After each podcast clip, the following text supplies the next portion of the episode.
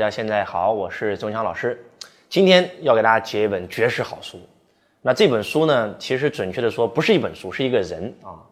那周老师呢，呃，被人称为周子，很多人就觉得周老师很狂妄，年少轻狂。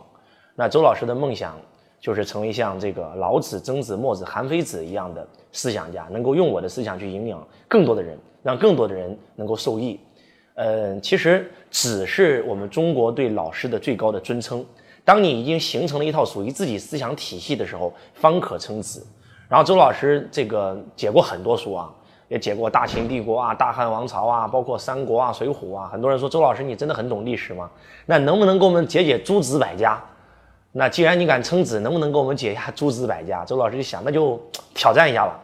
呃，然后周老师呢就准备给大家解一个人。那这个人呢真的是非常厉害啊。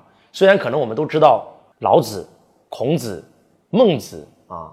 等等，但是我觉得有一个离我们更加近的一个大家，而且他的思想对我们来讲真的是非常非常有有效，是当代整个所有中国人，特别是民营企业家最需要的。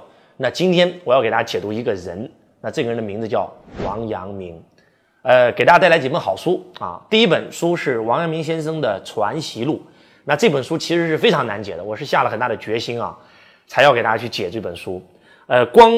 看王阳明的这本《传习录》，可能你并不能了解他的心学体系，还要了解王阳明这个人，所以还有几本书啊，呃，叫做《王阳明神奇圣人的十六堂心学课》，然后到王阳明的知行合一啊，到王阳明的心学新说良知正道，那是周老师看了 N 多本王阳明书籍里面，我挑选的是最好的几本书啊。王阳明呢，他真的是一个古圣先贤啊。我们很多人说，中国这五百年就出了这么一个完人。那什么叫完人呢？立功、立德、立言啊！秦皇汉武立功，立下赫赫功勋，为我们整个中华民族，所以流入史册。而这个孔子、老子啊，可以立言啊，立德，然后呢，也能够流传百世。而只有一个人立功、立德、立言，被称为千古第一完人，那就是王阳明。那王阳明呢？张居正、梁启超、陈独秀、孙中山、蒋介石、三岛由纪夫、松下幸之助，包括稻盛和夫、蔡元培，全是他的忠实粉丝。王阳明先生真的可以这样讲，真的是非常非常的厉害，一代完人啊！然后他创立了一套心学的体系，被人称为阳明先生啊。这个人是一个明心见性、开悟觉醒的大觉者。那么今天国学非常非常热啊，在当下这个浮躁的社会，其实真的是需要心学。啊，为什么要解读心学呢？其实，呃，前段时间呢，周老师看了一个这样的新闻，让我特别有感触。讲的是在上海，一个十七岁的小男孩，因为在上学的时候跟同学吵了几句嘴，他的母亲去到学校接他，然后在车上呢数落了他几句，结果他就破门而出，直接从高架桥上跳下来摔死了。那我相信这个新闻、这个视频很多人都看过啊，无独有偶，不是说一个案件。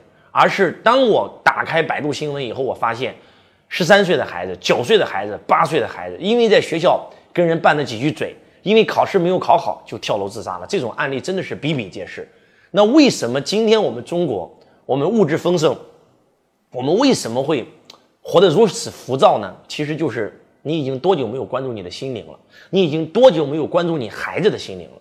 我们以前很穷的时候，我们没有听说过一个孩子被父母骂了两句就自杀了。因为那个时候我们没有物质，我们很穷，我们每天吃不饱，我们每天想的是我们如何能够把下顿饭能够找到呢？能够吃饱呢？不管是挖野菜还是还是这个啃树皮，把把肚子填满就行。而现在我们今天在中国真的是人人都吃得饱饭了，人人都住得起房了，但是我们的物质极其丰盛，我们的内在极其空虚。就是因为内在极其空虚，所以我们很多很多人更加需要关注自己的心灵成长。所以我觉得心学热。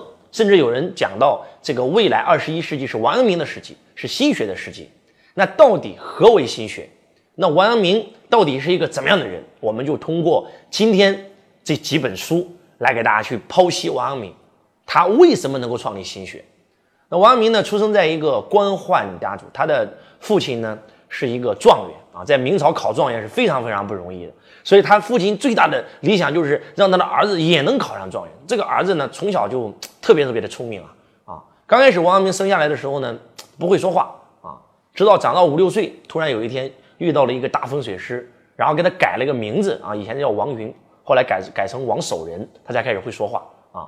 然后呢，这个就我们就不介绍他的生平了啊，我们就介绍当王阳明这个改了名会说话以后，他变成了这个神童，很多很多人都发现哇，这个孩子他能诗会对啊，虽然他不会说话，但是他从小耳耳濡目染啊，看到他的爷爷，看到他的父亲读书，什么都会，出口成章。然后他爷爷也很骄傲啊，经常带着王阳明去到处这个炫耀啊，这这展现嘛，自己的孙子很厉害。然后有一次呢，就在这个一个。同老友聚会上，有一个人就考王阳明，说：“你这写的诗这么好，是不是你爷爷写好让你背给我们听的呀？”来，我们今天就以这个山，就以这个月，你能不能对一首诗？啊，王阳明说：“没问题啊。”曹植是走了七步，王阳明一步没走，马上张嘴就来啊！一个一个几岁的孩童啊，写了这首诗，这首诗真的是非常非常的厉害。我给大家简单的讲一下啊，叫做“山近月圆，觉月小”。便道此山大于月，若人有眼大如天，当见山高月更阔。就这这首诗什么意思呢？就是我们今天用人眼看，好像这个山很大啊，月很小，那是因为我们人的视角太低了。如果我们站在月亮上看，我们会发现那个山远远不如月亮大。其实一个几岁的孩童，他的视角就跟别人不一样了。所以王阳明真的是一个底子非常好的一个神童。